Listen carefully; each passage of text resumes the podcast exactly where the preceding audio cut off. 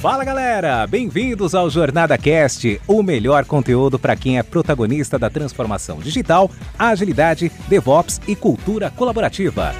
Essa iniciativa é realizada com todo carinho pela comunidade Jornada Colaborativa, que é formada por pessoas apaixonadas em compartilhar conteúdos inspiradores com ajuda financeira para instituições carentes. Aqui você ouvirá entrevistas com convidados especiais e terá diversos insights para aplicação no seu dia a dia. O Jornada Cast agradece às organizações que contribuem para uma comunidade ainda mais forte. E a nossa primeira temporada é patrocinada pela Dynatrace e Compware duas grandes empresas que são referências em tecnologia e DevOps.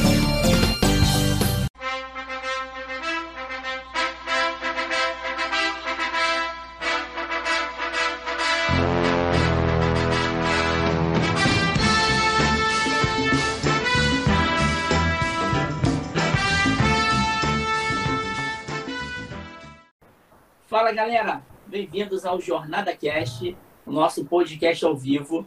E hoje, mais uma vez, vamos falar de case muito legal para o nosso livro Jornada Business Agility. Sou Antônio Muniz, estou aqui semanalmente com vocês, fazendo essa gravação, que vai direto lá para o nosso Jornada Cast. E hoje a gente está com um convidado aí super especial, grande amigo aí da Julieta, que é minha parceirona nessa jornada aqui para fazer cases incríveis para os nossos leitores. E vou pedir aí para começar já o Bruno Camargo se apresentar. Vai lá, Bruno, se apresenta aí para a galera, por favor. Beleza. Valeu, Muniz. Boa noite, Julieta. Boa noite, pessoal. Eu sou o Bruno, Bruno Camargo. É, trabalho aí com projetos digitais, agilidade já há algum tempo. Então, passagens aí por GVT, Telefônica e XP Inc., o XP Investimentos. E tenho formação em, em tecnologia, mas sempre pinguei um pouquinho na, na, área de negócio, então gosto muito de trabalhar com projetos e com produtos digitais. Muito bacana em poder participar aqui do Jornada Cast, poder ter o meu, meu case também aí colocado no livro de Business Agility, muito bacana pelo, e agradeço pelo convite. Legal, Bruno, valeu. A gente agradece aí a sua disponibilidade. E vou pedir para a Ju se apresentar. Se apresenta aí, Ju, para a galera, por favor. Fala, pessoal. Um prazer estar aqui de novo mais Jornada Cast. É, tenho certeza que vai ser maravilhoso ouvir hoje o Bruno, com várias experiências bacanas aí para gente. Uh, eu trabalho com projetos e agilidade já há algum tempo, tenho uns 15 anos de estrada em projetos e nos últimos quatro me dedicando à agilidade. E Business Agility tem sido uma paixão já tem uns dois anos, uh, e por isso eu cheguei aqui, né, participando da organização desse livro e, e, interagindo bastante aí com o pessoal. O Bruno é um cara que a gente chegou a trabalhar na mesma empresa, né, lá na GVT, e depois a gente se encontrou no Agile Trends e está aqui agora na jornada colaborativa. Vai ser um prazer aí, Bruno. Obrigada por aceitar o convite. Eu que agradeço. Legal, legal, Ju. E a jornada colaborativa, Bruno, é justamente isso. A gente vai encontrando pessoas que têm essa paixão, né, por compartilhar. E é muito legal que um vai indicando o outro. Um indica um, outro indica outro, né? E especificamente nesse episódio, a gente vai falar, pessoal, quem está aí ao vivo agora, já se prepare as perguntas aí. O Bruno vai dar um overview aí, vai aprofundar algumas dicas legais da experiência dele em transformação digital. Mas o bacana é que nesse episódio a gente está falando do livro que junta né, agilidade, mas junta estratégia, né? Que o Business Agility ele veio para isso, né? Não é só colar post-it na parede é pensar como a empresa se adapta mais rapidamente às mudanças, né? Então, é uma agilidade no sentido de adaptabilidade aqui em cima, né? Na alta administração também, e não só lá no Instituto. E aí, Bruno, eu vou deixar você super à vontade, queria só fazer essa introdução rápida, né?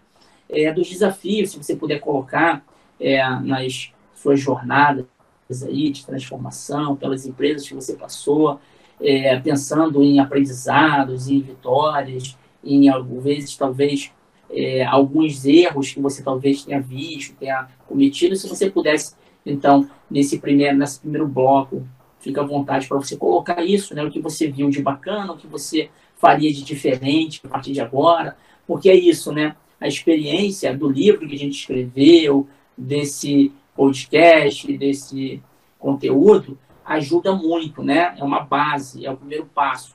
mas colocar a mão na massa, sujar a mão de graça, de graxa, né? Isso tem um, um, benefício muito grande, que é legal você poder compartilhar para a galera. Então, deixa à vontade aí, você pode colocar da maneira que você achar mais bacana, né? Para ajudar os nossos ouvintes, tá bom? Obrigado mais uma vez, fica à vontade.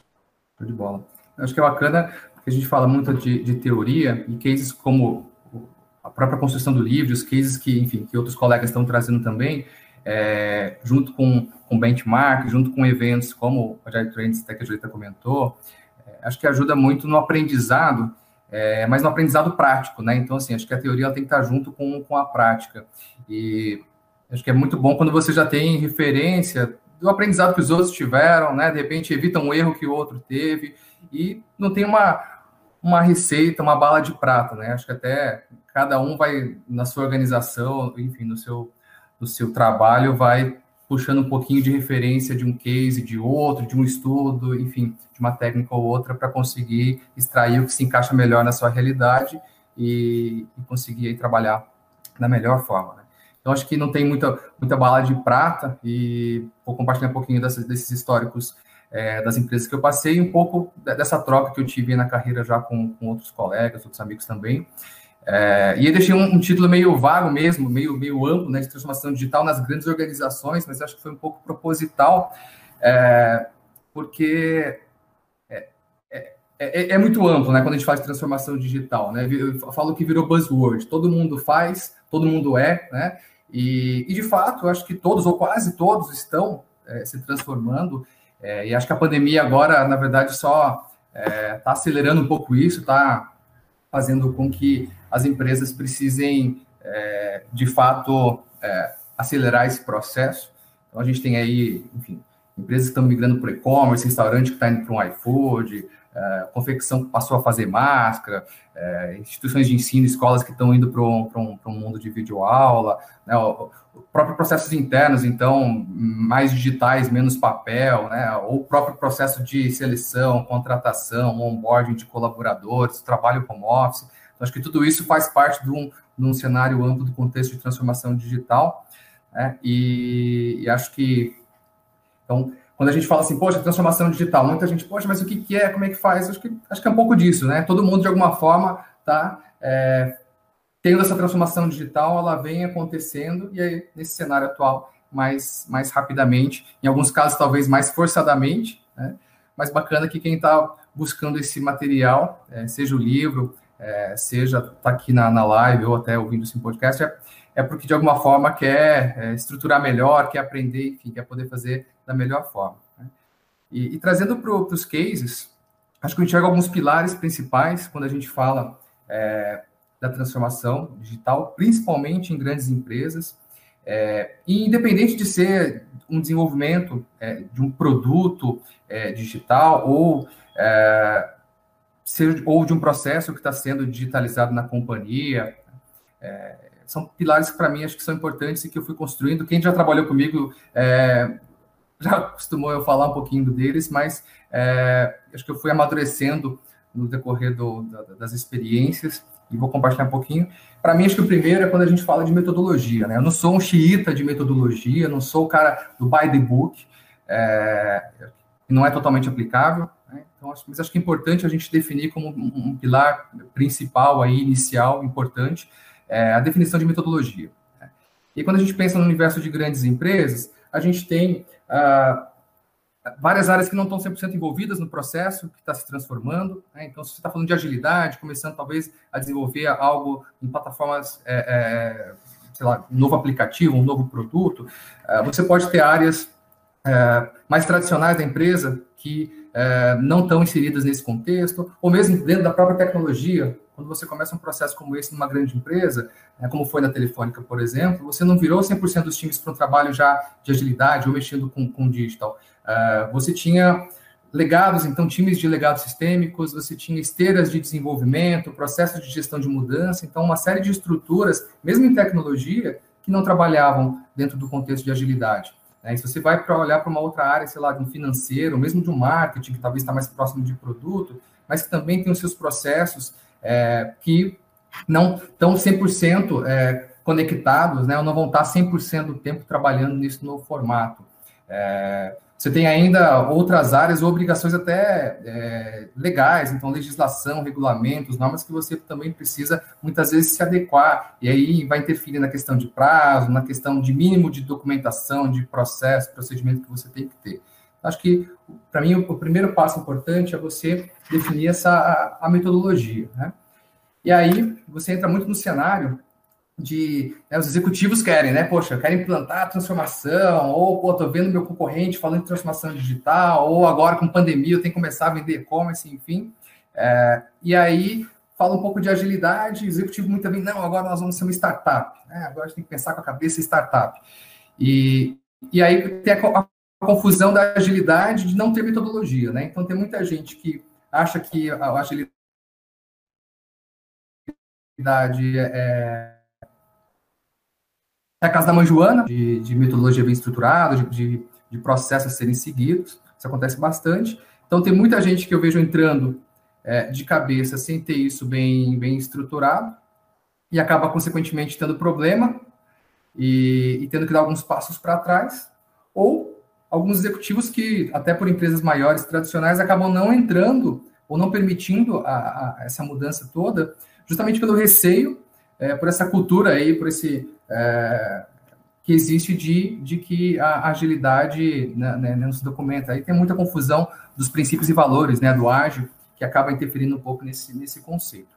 Então, quando eu falo de metodologia, para mim, acho que é, é, ter esse equilíbrio. Né? Então, é a adequação é, à realidade da companhia, então, o que é necessário, quais áreas são necessárias, então, esse equilíbrio, a construção conjunta né, dos times que vão ter impacto. E quando eu falo de metodologia, eu não estou falando só da agilidade, aí vai entrar todo o processo de design, vai entrar toda a parte de qualidade, DevOps, como você é, tinha comentado já no papo comigo. Então, acho que é importante ter essa construção, essa definição de quais são, é, é, é, de fato, os processos que vão ser seguidos por, pelos times que vão trabalhar dentro desse novo contexto. Né? E você tem que ter um guardião, um embaixador, né? uma área que vai ser aquela que vai ser a responsável por organizar, centralizar é, estruturar tudo isso. Então, aí quando a gente fala de agilidade, tem papel da Agile Coach, tem, enfim, né, os Scrum Masters dentro dos times, você tem aí times de governança, de processos. Eu acho que aí vai depender muito do processo que está sendo mexido e da própria estrutura da empresa. E, é claro que esse time ele tem que estar empoderado, né? Então você tem que empoderar esses guardiões para que não seja só aquela galera mal vista dentro da companhia que acontece muito também, né? Pô, vamos preencher isso aqui porque o cara ali eu tenho que mandar para ele, né? Senão vira mais um, um, processo eh, burocrático e que, na verdade, não, não agrega valor. Importante que os times enxerguem o quanto esse processo ele, ele agrega de, de valor. Então, a importância de você é, também definir processos que de fato façam sentido e você empoderar esses times é, nesse equilíbrio, né? Até porque também é, a gente está falando aqui de, de, de mudança que envolve muitas áreas, e que não é uma coisa tão, tão formatada assim, né? Vai se adequar à realidade da companhia. Não é um ISO que você vai implantar ali, né, na, na forma é, encaixotadinha ali, e que é, muitos executivos até pensam que é, que é isso, né? E aí você está falando de lidar com pessoas, alguns pontos que eu vou comentar aqui para frente, mas que é importante ter essa estrutura, então, de quem é responsável por essa metodologia e organizar muito bem esse trabalho. Para mim, acho que esse é o pilar fundamental e passei é, em todas as empresas sempre por isso. E, e o que a gente percebe é, é, é, a diferença de quando você tem e quando você não tem uma estrutura dedicada para fazer isso. Normalmente, quem não tem, tem que dar aquele passo para trás para reorganizar tudo isso, para deixar de ser aquela casa da mãe Joana, né, essa, essa brincadeira, mas, mas, que é, mas que é realidade. Né? E, e aí, o parênteses, né, que, que até antes de entrar nos próximos pilares ali, aprofundar um pouquinho, mas que sempre fazem de perguntas é se deve existir uma área né, de transformação digital, né? Quando eu falo de metodologia de esses guardiões, então, assim, poxa, tem que existir uma área de, de transformação, tem que existir é, uma estrutura que, que, seja responsável por isso. E, ao meu ver, sim, é, ao menos enquanto você está estruturando esse processo, é, criando essa, essa cultura na organização, mudando a forma de trabalhar das áreas, enfim, então, é, inicialmente, sim, sem dúvida, é claro que a gente idealiza para que, poxa, isso tem que ser é um trabalho de todos, colaborativo, tem que fazer né, parte da empresa, mas se não tiver um embaixador para isso, dificilmente você vai conseguir é, emplacar essa mudança que é tão, tão necessária. E aí outra pergunta, poxa, então tem que existir, mas onde é que tem que ficar essa estrutura? Né? Você está falando um pouco de metodologia, como é que funciona isso? E depende muito da estrutura da empresa, né? E de onde está é, se começando essa transformação, e onde uh, qual a estrutura que você tem né, dentro dessa companhia que está passando por esse processo de transformação. Então, é, normalmente aí você tem na área de tecnologia, então TI, é, a estrutura pode estar junto disso. Depende de uma própria estrutura de inovação que está começando um projeto de novo produto, diferente, já apartado. Você tem aí, por estar próximo de produto, talvez uma estrutura de marketing. Você está falando de pessoas, de, de, de processo, então talvez uma estrutura de gente de gestão. É, tem, já vi empresas que conectam isso direto ao presidente, enfim, para não ter aí ser uma, uma coisa mais cross é, e que possa trabalhar para a companhia. Então, quando a gente pega o exemplo da Telefônica, né, por exemplo, onde, onde eu atuei, essa estrutura começou dentro do digital. Então, que trabalhava, que era responsável pelos canais digitais da Telefônica Vivo, então, responsável pelos aplicativos, site, enfim, o processo de transformação começou nessa estrutura e aí, aos poucos foi sendo levado para outras áreas da empresa, é, inicialmente pela nossa estrutura mesmo de, de digital, e depois é, sendo criadas estruturas que falavam de transformação digital na companhia. Então, é, a gente começou a trabalhar com squads no, no RH, é, você passou a ter diretoria de transformação digital em outras áreas da empresa, até olhando no ponto de vista de eficiência corporativa, simplificando processos, aí trazendo a parte de RPAs, enfim. Então, mas normalmente é, acontece muitas empresas com telefônica partindo do, de uma estrutura de digital mesmo. Na XP, já diferente, começou em tecnologia. Então, era a área que vinha no processo de evolução dos produtos, que vinha se estruturando, é, e foi a precursora da transformação digital na XP. Então, a estrutura de transformação digital já nasceu dentro de tecnologia, depois, com o tempo, é, migrou para a estrutura de gente e gestão. Então, é, acho que não tem também essa resposta pronta, vai depender muito do, da estrutura da empresa, do cenário e por onde está se começando esse processo né, de, de, de transformação. Né?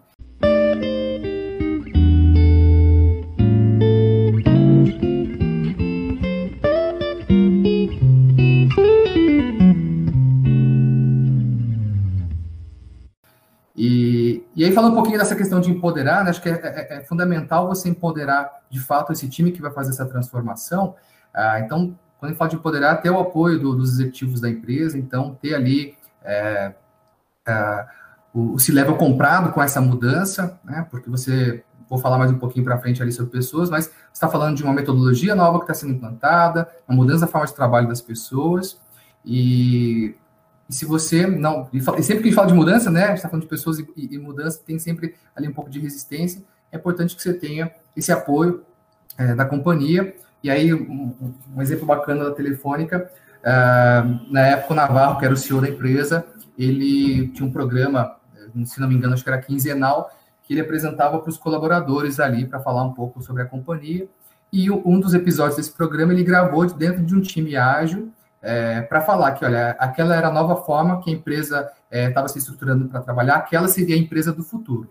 Então é algo simbólico, mas a partir dali, muitas das áreas da empresa passaram a nos procurar para entender qual era, é, o que era aquela forma nova de trabalhar, como é que ele podia aplicar aquilo para a empresa. Então, você quebra muito resistência, você desperta o interesse dos colaboradores em querer participar dessa, dessa transformação, né?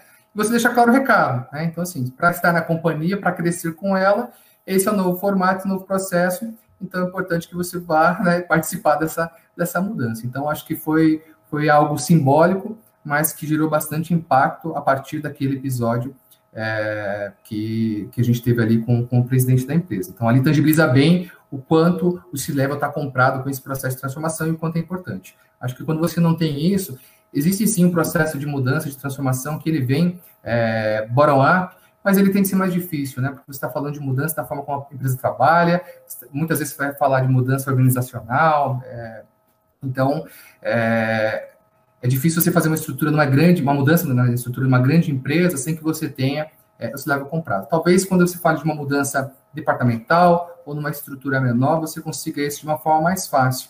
Mas falando de grande empresa, com certeza os executivos têm que estar comprados e empoderar essa área, essa estrutura que está passando, que está é, puxando essa transformação digital. Né? Em outro ponto que falam também é por onde você começa nessa transformação. Né? Então, acho que um, um grande ponto, a empresa já sabe é, qual a necessidade, o que ela quer resolver, está é, tá querendo, de fato, começar um processo, uma forma de trabalho diferente, está querendo entrar, lançar um produto diferente. Por quê? É, porque viu o concorrente fazendo, porque, de fato, é, entende a necessidade é, dessa mudança, entende é, a, a, importância desse processo. Então, eu acho que o primeiro ponto é o que a empresa quer resolver, né? Qual a necessidade que ela quer atacar. Então, pegando também, vou fazer esse bem bolado colocando um pouco dos cases no meio do papo aqui, mas para exemplificar bem esses pontos que eu vim trazendo. A Telefônica, por exemplo, é, tinha passado por uma fusão com, com a GVT e aí buscava muita oportunidade é, para redução de custos, né? Então, a sinergia dessa, dessa, dessa fusão e, e aí olhando muito para redução de custos, é, para oportunidades de receita. Então, um dos pontos que a gente pegou na época foi a, a possibilidade de redução de custos de atendimento. Né? Como uma estrutura muito grande, um volume de, alto de ligações, de atendimento em loja, enfim, é, então, a gente foi avaliar a oportunidade de redução de custos de, de atendimento e uh, vimos a oportunidade para o digital. Né? Então, assim, poxa, o que, que o cliente está procurando atendimento versus o que, que a gente tem no digital para oferecer para esse cliente? Será que não é um caminho para a gente poder explorar? Então, esse foi um start ali no processo de transformação é, na Telefônica. E na XP, foi aí um plano mais de evolução do digital. Então, já tinha ali uma, uma, um plano de evolução dos produtos digitais, uma empresa que já tem uma, uma pegada mais de trabalhar no ambiente digital, mas que precisava trabalhar um pouco mais a parte de métricas, a parte de engajamento e até a, a parte de atração de talentos para a tecnologia, de fato virar a XP com uma visão mais de tecnologia no mercado. Então, esse foi também ali o start para esse processo todo de, de transformação que, que a gente começou. Então, acho que são algumas perguntas que costumam fazer ali no, nos papos e que acho que é, que é, importante, é sempre essa, essa reflexão. Bom, vem forte aqui do, do pilar de, de estratégia, de, de, de, metodologia. O segundo pilar para mim importante é o de estratégia. Né? Então, é, é, a conexão dessa transformação com o negócio. Né? Então, poxa, eu estou evoluindo, é a evolução de um produto? É, como é que isso vai acontecer? Né? Então, como é que eu vou fazer essa conexão? Estou falando só da metodologia, mas o que, que essa metodologia me traz junto com, com um negócio? O que vai me alcançar de resultado? Então, é, pegando o gancho aqui da, da, da XP, a gente tinha um processo acontecendo dentro da área de tecnologia para a evolução dos produtos digitais, mas era uma área de tecnologia que ainda tinha um pouco daquela visão é, de TI tiradora de pedido. Né? Então, você tem as áreas de negócio, você tem a TI, deixa eu tirar o pedido aqui, toma ali, vai lá e implementa aquilo que eu estou pedindo, que é o que a gente está acostumado, com certeza quem está assistindo, ouvindo, enfim, é, né, já presenciou situações como, como essa. E é, acho que é, nesse ponto, um, um trabalho importante é para se quebrar, é integrar esse time que vai trabalhar em prol desse produto. Então, você traz negócio, traz tecnologia, tira um pouco essa questão de, de, de silos. Em grandes companhias, o silo é uma coisa pesada, difícil é, de, se, de se quebrar, mas é importante, é fundamental para que isso aconteça. E aí começa a trazer um pouco de métricas, né, de negócio para esses times de tecnologia. Né? Na XP, os times de TI tinham metas atreladas especificamente à tecnologia. Então, as metas, indicadores que eles acompanhavam era de disponibilidade, acurácia, performance, sustentação, que eram indicadores só de tecnologia. Não adianta eu desenvolver um baita de um canal, ter uma performance, está lá 100% disponível, mas não está me trazendo receita, não está me trazendo market share. Então, quando você começa a trazer indicadores de negócio para esses times é, de uma forma integrada, então deixa de ter a meta de TI, a meta de negócio, você passa a falar de indicadores do produto, isso facilita bastante. Né? Então, acho que esse é um primeiro ponto importante. E quando a gente olha em alguns casos aí, tem empresas que não estão acompanhando nem isso, né? Então, você tem o cara que está lá é, com metas ainda mal estruturadas, que não acompanha nem do seu canal digital qual é o volume de acesso, o que você tem de retenção, de churn, de venda, funil de venda, enfim. Então, acho que métrica é sempre fundamental quando a gente fala de estratégia, mas mais do que isso, é integrar essas métricas para que elas sejam é, compartilhadas com o time que está trabalhando em prol desse projeto, desse produto. Né? Então, quebrar essa, essa coisa de, de área negócio e área de TI. E aí, com isso, as métricas de sucesso, né? Então, qual é o alcance que eu quero ter, que resultado que eu quero ter, até para que o time também consiga pensar um pouquinho e trabalhar os conceitos quando a gente fala de priorização, de MVP, né? Então, é, poxa, se eu quero alcançar esse market share, essa receita, essa base de clientes, enfim, o que eu quero alcançar de negócio, e aí se eu não estou alcançando, opa, aí a gente fala muito do, né, é, arrumar a rota ali, né, desviar e ir para o caminho que faça sentido. Então, é um ponto que aí você também ajuda ao time mais técnico a pensar em conjunto com a área de negócio, pensando num, num único time, um time mais integrado, é, para conseguir definir e, na verdade, revisitar e revisar melhor o seu, o seu produto, a sua priorização. Né? Então, acho que esse é um caminho bacana. É, e aí, claro, a evolução a partir dessa, dessa, dessas métricas, dessa estratégia, é muito uh, a definição mais estruturada das metas, a evolução para OKR, né? Então, acho que esse é um caminho que dá para ser bem seguido. A telefônica, a gente começou ali com os top ofensores de ligações, então, no call center, então nós pegamos os top 10 é, que nós tínhamos ali de ligações, a gente fez uma análise para avaliar quais eram daqueles motivos ou daqueles motivadores de ligações, o que a gente tinha disponível no canal digital, então o que a gente não tinha, vamos desenvolver, o que a gente tinha, como é que a gente pode melhorar para que o cliente vá para o digital e não para o call center para uma loja física, né, para a gente aí trabalhar melhor essa priorização em cima daquilo, claro, que era o maior ofensor, aquilo que dava mais resultado, aquilo que fizesse sentido, versus o esforço também. Tinha muita coisa que era complicada para se desenvolver, talvez o esforço de implementar é, também tornava aquilo inviável. Então, acho que esses são, são pontos importantes para a gente trabalhar ali é, também quando a gente fala de estratégia. E aí, juntando a estratégia, né, proximidade do negócio com metodologia, você começa também a definir muito melhor quem são os papéis que precisam trabalhar com isso. Né? É clichê, mas eu presenciei já diretor desenhando tela para um designer. Né? Ainda bem que o designer tinha pouco tempo de casa, não foi lá peitar o diretor, mas estava é, fazendo trabalho do design, né? Da mesma forma como eu já ouvi de, de executivo questionamento em relação à mensageria que estava em produção.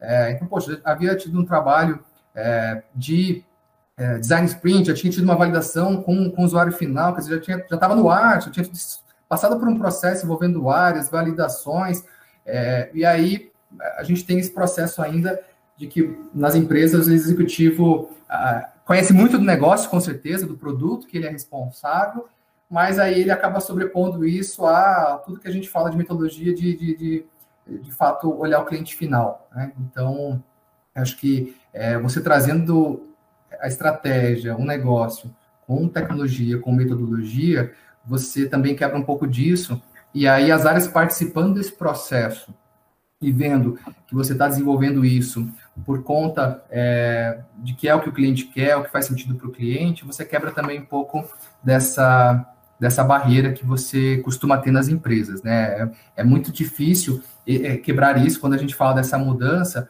Você é, tem que ter o apoio dos executivos e, e você tem normalmente, inicialmente, mas é, até o momento que você precisa mudá-los também, né? Que você precisa mexer com eles também. E aí, acho que é importante essa conexão com a estratégia para que eles entendam, consigam trazer qual a necessidade de negócio que eles entendem, que, as regras que eles conhecem do produto, a experiência, o feeling que eles têm com certeza, mas também uh, o que o time está propondo e o que está se ouvindo do cliente final, que é quem de fato vai fazer uso é, da, da, daquilo que está sendo desenvolvido. Né? É, claro, a gente teve é, cenários aí de, de, de, de problema, sem sombra é, de dúvida. Os cases que eu, que eu passei, ah, 100% de êxito, não. Né? Teve esses, né, comentei essa questão de desenhar tela, de questionar a mensageria. É, a gente sabe que é muito comum, né, a priorização no grito, né? Então, você vai num comitê executivo, cada área quer defender o seu. Então, acho que um pouco desse trabalho de construção, ele ajuda a quebrar, é, mas é um trabalho que ele também ele é contínuo, e você não vai ter numa semana, num mês, não é num, num, num primeira, uma primeira sprint que você vai conseguir fazer esse trabalho. Mas é, eu acho que ele é fundamental também quando a gente fala dessa conexão com a estratégia. E aí eu falei muito nessa, nessa, nessa questão de estratégia, é, dessa, da necessidade das pessoas, e acho que é o gancho para mim para o terceiro pilar, que são é, as pessoas. Né? E aí nesse bloco, nesse terceiro pilar, eu englobo muito pessoas, cultura, mindset, enfim. E aí eu tinha comentado até nas grandes empresas, a gente tem muito essa questão de silo, né? O resultado da minha área, é a minha meta, é o meu processo, e tudo isso dificulta muito quando a gente fala é, de olhar o cliente final, né? Porque no fim das contas é quem vai fazer uso, e aí se eu estou olhando só o meu, eu não olho uh, o, final da ponta. É, dificulta muito nesse, nesse conceito de priorização, é, porque aí eu estou olhando só o meu pedaço, não estou né, não olhando o da outra área, não estou olhando do cliente. É, e, e até mesmo do, do, do, MVP, né? Porque é muito comum das áreas, poxa, eu sou, sei lá, da área de faturamento, e aí eu quero todo o processo, todo, eu quero ele, enquanto se não tiver 100%, é no-go, não aprova, enfim, né? Aquelas coisas que a gente está acostumado nas empresas a ouvir. Então, acho que é, é, é importante a gente trabalhar as pessoas, porque nenhuma estratégia ou nenhuma metodologia vai funcionar se não tiver as pessoas, né? Elas que fazem tudo isso acontecer. Então, para mim, acho que é, é o terceiro pilar aí também fundamental E aí você tem que trabalhar muito essa quebra de silo, então trabalhar com times integrados. E aí, quando a gente fala integrado, é integrado de fato, né? Quando a gente fala de um open space, de uma bancada trabalhando todo mundo em conjunto, não é porque é bacana, né? Quando a gente vê ali o com os post-its coloridos atrás da, da, da, parede, então a galera também se apega muito, achando que, ah, que é aquela firulinha, aquela galera ali bacana e tal. Não, mas acho que tem tudo, tudo isso tem, tem esse propósito, né? Então, é, tem, tem, tem, casos de que quando você coloca um product owner de uma área de negócio, ah, ele é product owner, mas ele cuida disso, daquilo, daquilo outro na área, então ele vai lá, escreve as histórias e, e manda por e-mail para o time enxergar ali e tal.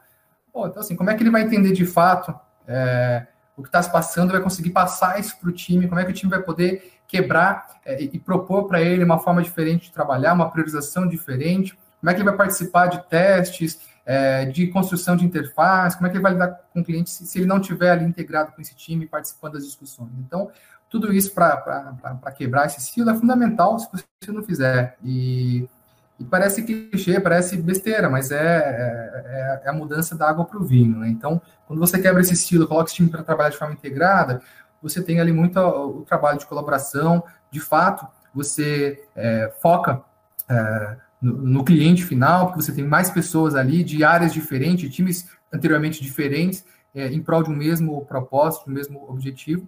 Tem tem até um. E aí você quebra um pouco do, do, do, dessa visão dos executivos, porque muitas vezes o cara da, da, área antiga de negócio vai fazer a ponte, vai conseguir levar isso para um executivo que está defendendo é, algo que, que o time entende que talvez não seja o, o mais relevante naquele momento. Né?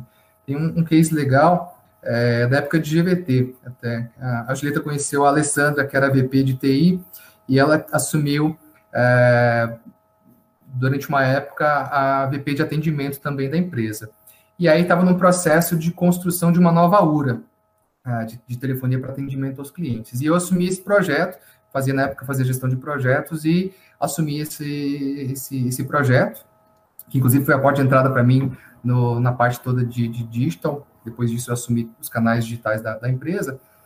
Mas na época a NET tinha lançado uma URA com voz masculina, que foi uma, um boom no mercado, assim, porque a gente estava acostumado com aquela voz feminina, né, quando a gente liga nos, nos 0800 da vida.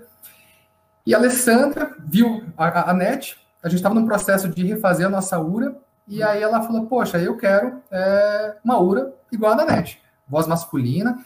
A Alessandra, a VP de TI, queria uma URA com voz masculina, objetiva, que fosse direto ao ponto, poucas palavras. Ela desenhou a URA que ela tinha na cabeça ali e falou, poxa, desenvolvam isso. E aí isso já tem alguns anos, né? Para quem lembrar de quando a NET lançou isso, enfim, deve ter aí uns, uns sete, talvez oito anos, não sei. E, e aí Uh, eu não entendia de ouro, o time também não entendia a fundo de construir uma aura do zero. Todo mundo que chegou no time até então, a aura já estava de pé quando a gente assumiu ali esse, esse, esse canal. E nos falava muito de uh, user experience, né, de customer centric, temas que hoje estão aí mais, mais em evidência. Mas a gente falou, poxa, será que a gente vai mudar tanto assim uma aura? A gente nem sabe se o cliente que vai usar ela de fato quer dessa forma.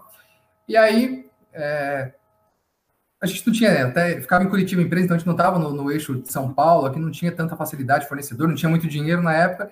A gente acabou por conta própria, sem perceber, mas nós fizemos um Fox Group, é, buscamos com o estúdio gravar a, a URA de diversas formas diferentes, com locutores diferentes, levamos clientes para uma sala, fizemos alguns testes, e a resposta foi de que é, a URA deveria ser feminina, explicativa, longa, enfim, é, não tão informal. Então era totalmente oposto do que a Alessandra na época a, a, havia pedido para a gente.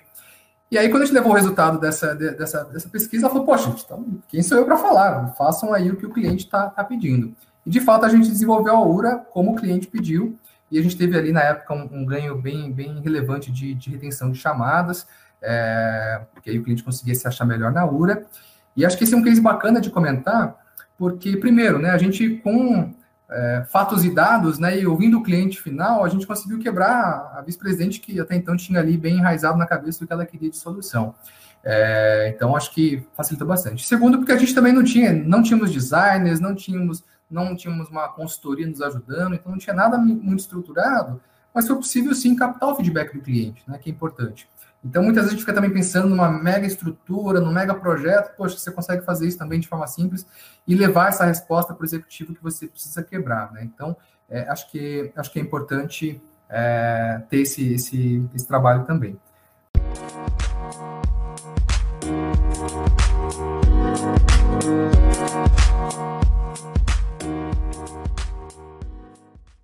Mas falando de pessoas, né, acho que eu falei um pouquinho da quebra de silos, da colaboração, foco no cliente. Eu acho que muita transparência é, é importante para que a gente consiga ter esse time trabalhando com, em confiança, de forma integrada realmente. É, você vai passar por um trabalho de ensinar sobre essa nova forma de trabalho, né? Então, também capacitação é fundamental.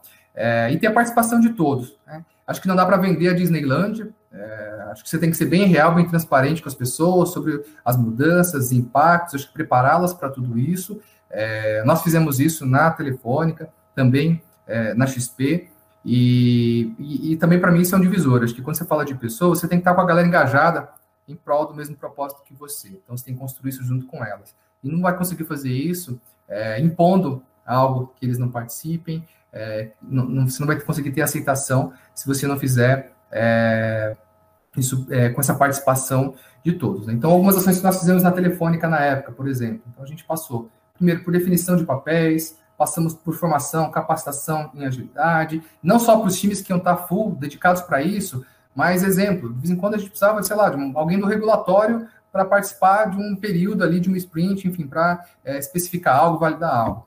É, então, se precisava de alguém, Normalmente o gerente, o gestor da área, poxa, mas não tem ninguém, mas por que você precisa do cara aí com você? Não, me manda aqui o, a documentação aqui, me dá cinco dias úteis que eu valido para você.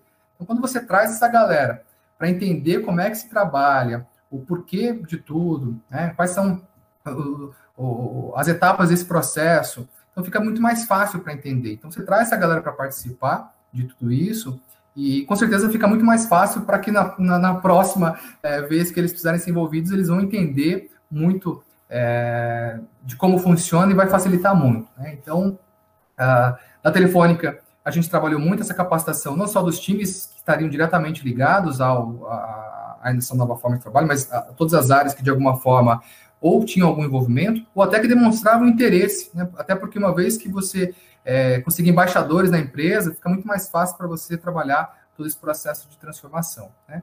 E aí, quando você fala de pessoas, de colaboração, desse trabalho mais é, integrado, mais foco no cliente, você traz né, um, um, normalmente um, um, time mais tecnologia é, forte também, e aí você começa a trabalhar um pouco mais a questão cultural. Então, aí você entra com cenários, nós pilotamos, por exemplo, na, na Telefônica, o home office, nós somos a primeira diretoria a trabalhar com, com teletrabalho na época, hoje está expandido na empresa como um todo. É, disparamos ali o programa Vem de Você, então cada um se sentisse mais à vontade, trouxesse, na verdade, o que ele pode agregar, e não a sua roupa. Então, vem do jeito que você quiser e traga aquilo que de fato vai contribuir para o trabalho. Né? Um espaço físico adaptado, então a gente quer bancadas para os times trabalhar, a gente quer que eles tenham condições de trabalhar. Mas, poxa, se eu tiver aquela estrutura, que eu tenha todas as divisórias, aquelas baias, isso não vai me permitir. Então, um trabalho é, também de adaptação do espaço físico para isso um espaço que permitisse, já que eu quero que tenha maior integração, um espaço que propicie também isso. Então, que seja aqueles espaços que é feio falar de descompressão, né? Remete aquelas coisas de, de, do, do call center, de, de, de sair do estresse do, do, do, atendimento ao cliente, mas espaços que permitissem essa integração. Então, também tivemos ali uma, uma questão de, espaço como esse, né? E as celebrações para cada conquista, enfim, já que você está trabalhando por sprints, está evoluindo o MVP, quiser acompanhando, metrificando os resultados, você também celebre, comemore um pouco dessa, dessa evolução a cada, a cada dia, né? E aí, com isso, surgiu o Vivo Digital Lab, que é todo esse trabalho que começou de transformação digital na telefônica. Na XP, é, também foi similar quando a gente fala desse processo de pessoas, é, também o Lab XP, então, onde a gente teve ali toda a questão de dress code para toda a companhia, um novo código é, de conduta, que é o código XP, um espaço físico também adaptado, que permitisse maior integração, celebração, e a gente fala muito de capacitação, de integração entre esses times, um desafio maior na época na XP, porque a gente tinha que crescer muito esses times que trabalhariam dessa nova forma, nessa evolução de produtos, né? A XP saiu em dois anos e meio de 100 para mais de 700 colaboradores na área de tecnologia. E no mercado financeiro ela era muito bem vista, é, enfim, era já a maior corretora é, do país, então as pessoas do mercado financeiro queriam trabalhar na XP, mas em tecnologia até então, não. Né? Então, é, a gente fez um trabalho muito também, primeiro, interno, né, de integração, de capacitação, então, e aí, desde treinamentos, meetups internos, é, Lab Days, que eram os nossos hackathons internos, para fazer com que a galera saísse da caixa também, para buscar soluções para os desafios. as celebrações, é, e começamos a levar isso para fora. Então, para divulgar para a comunidade que a gente tinha isso dentro da empresa. E aí é um ponto importante, que também não vai vender Disneylandia para fora, né? Não venda aquilo que você não é. Senão o cara no dia 1 vai chegar lá vai se frustrar porque não tem nada daquilo que ele é, viu de fora, né? Toda aquela, aquela venda que foi feita. Então, tudo que a gente fez para fora é, era aquilo que a gente de fato aplicava é, dentro de casa. Então, também com meetups externos, com hackathons é, externos, participando é, de eventos da comunidade, alguns que a gente até citou aqui no começo do, da, da live. E, e, aí, com isso, alguns indicadores, né? Quando você pega aí Glassdoor, né? É, que era o antigo Love Mondays, saindo de 2 e pouco para 2.8 para 4.5, o ENPS, que o Employee NPS, né, satisfação do colaborador também crescendo quatro vezes. Então, é, acho que essas são algumas métricas para medir ali o quanto é, essas mudanças elas foram bem percebidas, bem sentidas pelos colaboradores é, da empresa, que no fim das contas está falando de mudança de pessoas. Né? E é claro que você tem pessoas que não vão se adaptar a esse processo, e aí tem alguns cenários, né? Pessoas que não se adaptam e, e saem, pedem para sair porque de fato não querem, aquelas que é, não se adaptam, mas enquanto não está interferindo tanto na, na, na rotina, segue, segue o jogo, e aquelas que estão compradas. Então, quanto mais você trouxer pessoas para participar desse processo, mais pessoas compradas com essa transformação você vai ter. Então, acho que esse é o principal ponto, é trazer, ser muito transparente, trazer as pessoas para participar desse, desse processo de, de mudança. Bom, acho que eu falei bastante, mas tentei sumarizar um pouquinho os pilares para mim que são, são importantes nesse processo de transformação e de alguma forma, claro, adaptado às realidades das empresas, mas que eu vim construindo, aprendendo né, e, e aplicando é, aos poucos nas experiências que eu tive e que, enfim, em troca com outros colegas também, eu vejo que é muito do que o mercado é, vem passando e vem precisando passar em algumas situações. Maneiro, maneiro. Foi ótimo, Bruno. Eu achei muito rico tudo que tu trouxe, porque tu falou de agilidade de negócio e falou de muitos aspectos que até agora nos outros cases ainda não tinha aparecido, né? Que são essas questões de adaptação, inclusive do ambiente físico, né? A gente já falou de metas em outros cases, mas da meta como algo que ajuda a agregar todo mundo para uma mesma visão, do tipo a métrica de negócio para dentro da área de TI, fazendo TI pensar não só nas, nas suas métricas, mas em como o seu trabalho impacta no cliente. Então, essa visão de o cliente, o cliente, ele é o primeiro e é o parto das dores dele e das métricas que impactam ele, para daí fazer a URA, fazer o que for ali dentro do trabalho, achei fantástico. E a gente tem algumas participações aqui, algumas perguntas, tá? Aqui do, do pessoal da audiência.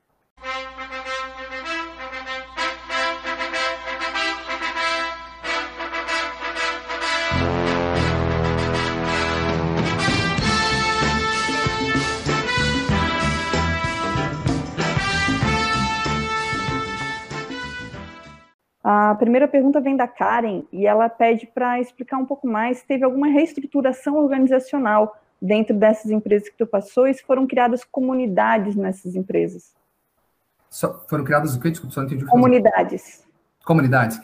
Sim. Uh, algumas mudanças, sim. Uh, acho que até de nomenclatura de cargo, eu particularmente não me prendo muito a isso. Mas a gente sabe que a gente está falando de pessoas, e tem pessoas que sim. Então, poxa, eu estou trabalhando com um projeto de transformação digital, mas meu cargo é analista de não sei o que das quantas. Então, poxa, então acho que sim, então é, houve é, mudança na telefônica até de revisão de nomenclatura de cargos, inicialmente, é, mais adequada à realidade, ao escopo que cada um vinha trabalhando. É, também a, a, mudança de estrutura organizacional, inicialmente, é, falando de telefônica, nessa estrutura de digital, sim, então a criação é, da própria estrutura que eu, que eu, que eu gerenciei, então, abaixo uh, os squads dessa estrutura, a criação de um time de governança, de performance, a própria estrutura de cultura e mindset também. Então, é, existiu a criação de estruturas para suportar isso. Acho que é importante, tem que ter pessoas para fazer esse, esse, trabalho em conjunto, sozinho você não vai conseguir fazer mesmo. É, na XP, o trabalho, na verdade, foi até de é, reorganização ou estruturação, é, desenho é, da própria tecnologia como um todo. Então, a gente tinha ali os squads, formando é, as suas tribos. É, então, teve um trabalho como esse, e aí uma série de estruturas cross, diversos chapters, que foram sendo criados para suportar esses times. Então, os times na XP, os times ágeis, eles eram bem enxutos, mas você tinha, são bem enxutos, mas você tem uma série de estruturas cross que suportam. E aí, quando eu falo desses times cross, o próprio time de agilidade, né? Então, com Agile Coach, é, sei lá, estrutura de DevOps, QA, é, a parte toda de design, é, de arquitetura. Então, você tinha pessoas ali cross. Até o desenho de organograma da, da tecnologia, ele era, ele não era aquele tradicional, ele era um matricial porque você tinha as verticais que eram as tribos, é, e aí você tinha cross na, na, na, horizontal todos esses times que atendiam essa, essa estrutura. Então, sim, houve é, mudança. Ah, na verdade, na XP, como ela estava em crescimento, ela já foi crescendo, mudando aos poucos, né? E na Telefônica foi criado esse trabalho à parte, iniciando em digital, e depois a criação, eu já sei que hoje na empresa tem diretoria de transformação digital, por exemplo, no próprio time de RH. Então, que, que olha esse processo. Tem uma outra estrutura que olha a parte de automatização de processos, de RPAs. É, já não sei agora se ela está abaixo de tecnologia ou de digital, mas também foi criada é, já suportando essa nova forma de trabalho. E de comunidades, ah, acho que não, não tão bem estruturadas assim, mas sim a gente começou ali com é, guildas, com trabalhos mais centralizando times de design, POs, então a gente começou a trabalhar é, de acordo com alguns papéis na XP é, e na Telefônica também parecido. Bacana. E tem mais uma pergunta aqui na sequência da Ana Paula, e falando, citou algumas coisas da Telefônica e também da XP. A Ana Paula pergunta sobre quais diferenças que tem na cultura de uma empresa grande como a Telefônica para uma empresa como a XP. Eu acho que é o, a quantidade de, de silos, de processos, né? E mais até do que tamanho, que também faz bastante diferença, mas eu acho que é pela questão de ser multinacional, então você ter dependência né, de, um, de uma sede global e de você ter uma empresa muito antiga, onde você tem processos e pessoas muito enraizadas. Então, quando você fala de mudar dessa transformação, é mais difícil de quando você vai para uma XP que, além de ser mais enxuta em pessoas, é uma empresa mais nova, então, os processos não são tão enraizados assim, você consegue, você tem mais facilidade para você adaptar os processos. A abertura das pessoas para essas mudanças, ela é mais fácil, é, a quantidade de processos que você precisa mudar são menores, é, e a quantidade de comitês executivos que você precisa participar para tudo isso também. Ótimo. E falando de comitê executivo, lembra da tua fala onde tu falou da diretoria, de ter eles comprados e que isso ajudou muito, por exemplo, até quando o presidente da Telefônica veio e falou sobre essa nova modelo de trabalho, ajudou bastante, né? Sim. Tem uma, tem uma pergunta aqui do Antônio Oliveira, é, quando falou de, é, disso, ele perguntou assim, qual a estratégia para mudar a cabeça da diretoria? É, acho que para nada vai ter uma receita de bolo pronta, né? Até porque está falando de pessoas, e aí vai depender muito da diretoria, é, do quão aberto eles estão a essa mudança, né? Até brinquei que eles estão abertos até o momento que você precisa mudá-los também, né? Então, é, eu acho que do, da mesma forma que você trabalha com os times a questão da transparência a participação deles nessa construção, você tem que levar isso para os executivos. É claro que você não vai construir as coisas com os executivos, normalmente o cara já quer ali a, a, a solução e no máximo duas opções para ele ter que escolher para que caminho vai seguir, né? Mas você tem que ter a participação deles e mostrar o porquê das coisas. Então, acho que isso é importante. E claro, quando você fala de um executivo, é um cara muito baseado em número. Então, exemplos aqui, por exemplo, de indicadores de colaboradores que ficaram satisfeitos. Você levando métricas, por exemplo, do resultado de um projeto, de um produto, da, sendo trabalhado da forma diferente, então, é, um, pode ser até uma pergunta que surge aí, que já surgiu em outras conversas que eu tive, né? O sucesso e, o, a, a, e a, os erros da XP, por exemplo. Né? Eu brinco que, de, de, que é, é uma mesma resposta para as duas perguntas, porque a XP fez uma virada de 0 a 100. Ela criou dois times ágeis e aí, em um mês, viu que estava certo, ela já rampou, chegou a ter mais de 50 squads, 60 squads, enfim. Então, é, funciona muito bem porque é uma empresa que tem uma pegada, um ritmo muito, muito forte. Mas nenhuma outra empresa que eu vi é, conseguiu ter sucesso numa virada tão brusca assim. Então, normalmente, o que você faz?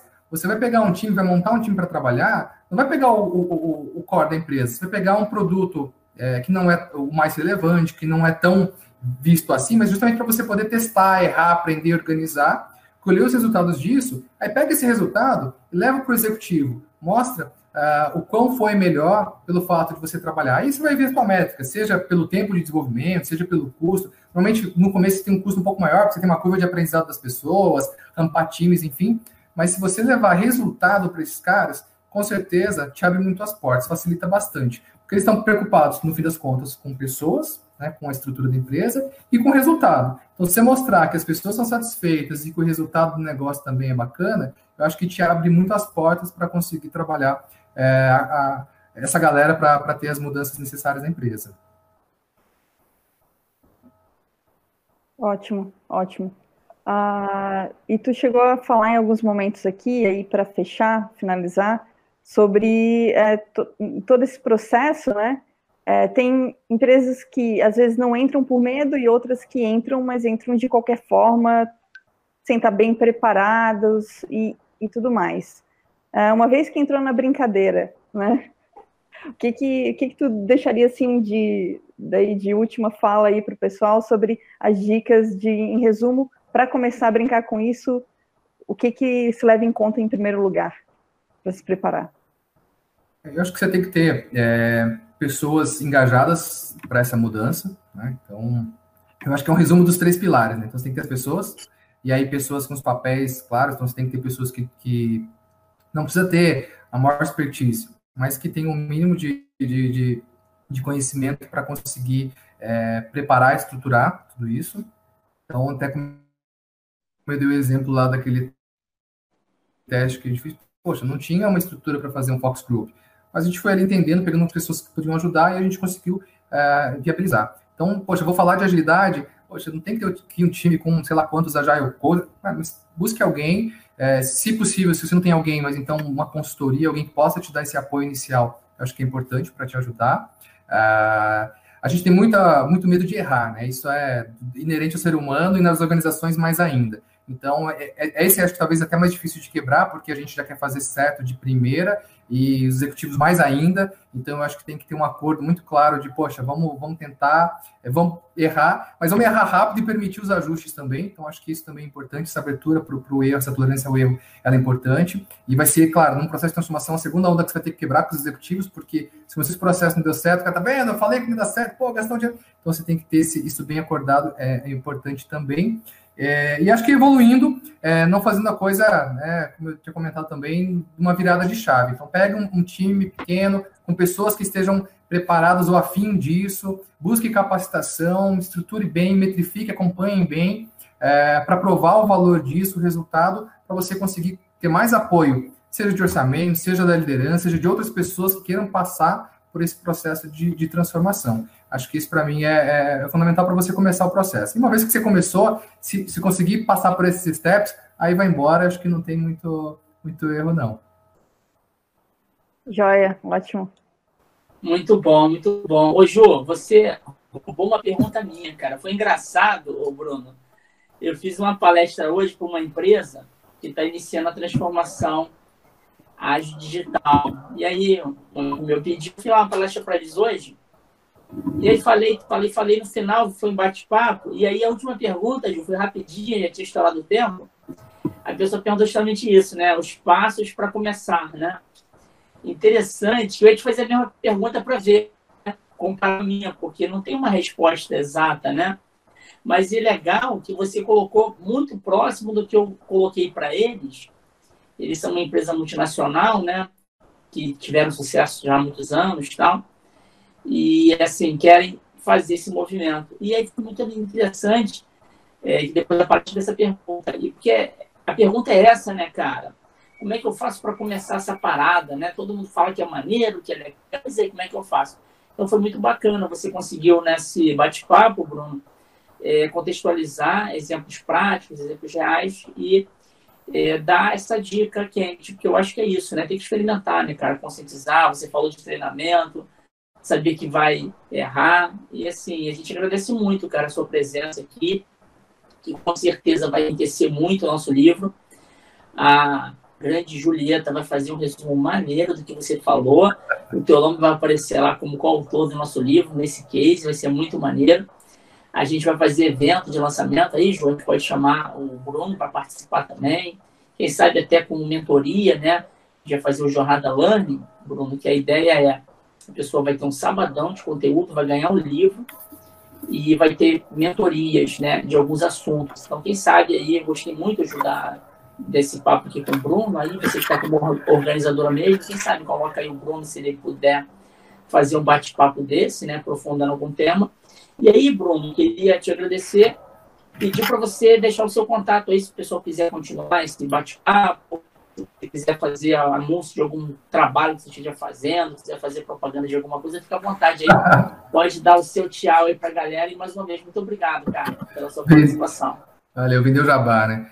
Maurício e Julieta, agradeço a, a, oportunidade aí, o convite para falar. Fico feliz em participar com o case e, fazer parte do livro e da jornada colaborativa de, de Business Agility, especificamente. Estou à disposição de vocês aí para mentorias, enfim, para todo mundo que ou está aqui pela live, ou está lendo isso depois aí, assistindo, ouvindo, enfim, é, pelo, pelo livro ou pelo podcast. Estou é, à disposição, enfim, meu, meu LinkedIn é Bruno Camargo, fico, fico à disposição para me, me, procurarem.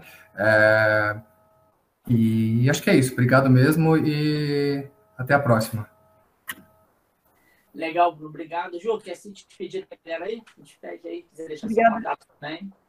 Claro. Obrigada, pessoal. Obrigada por mais esse, esse podcast, por vocês que estão assistindo ao vivo e vocês que agora estão assistindo também depois da gravação. Bruno, só tenho que te agradecer. Pessoal que quiser me contar, sou Julieta Scheidt, S-C-H-E-I-D-T, Dinstman. Não é fácil, então procura uma Julieta lá, que tem esses dois sobrenomes difíceis depois, sou eu, e a gente pode conversar, tomar um café, fazer um Zoom e conversar mais.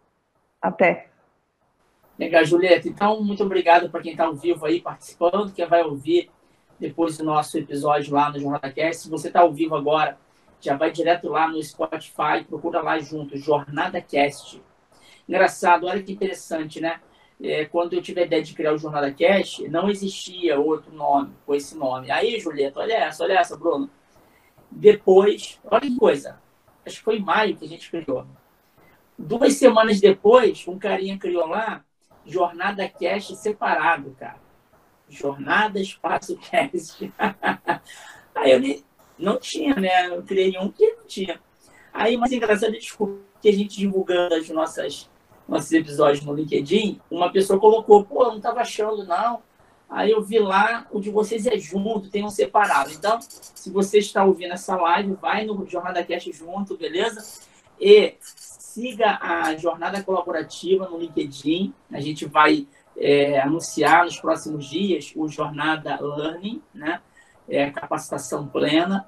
O objetivo, a gente fez, Bruno, 13 sábados é, que a gente terminou em julho, e a gente conseguiu arrecadar 100 mil reais de doação. Foi muito legal. Trabalho intenso demais. A Julieta ajudou bastante, o Wagner, então, nesse fala.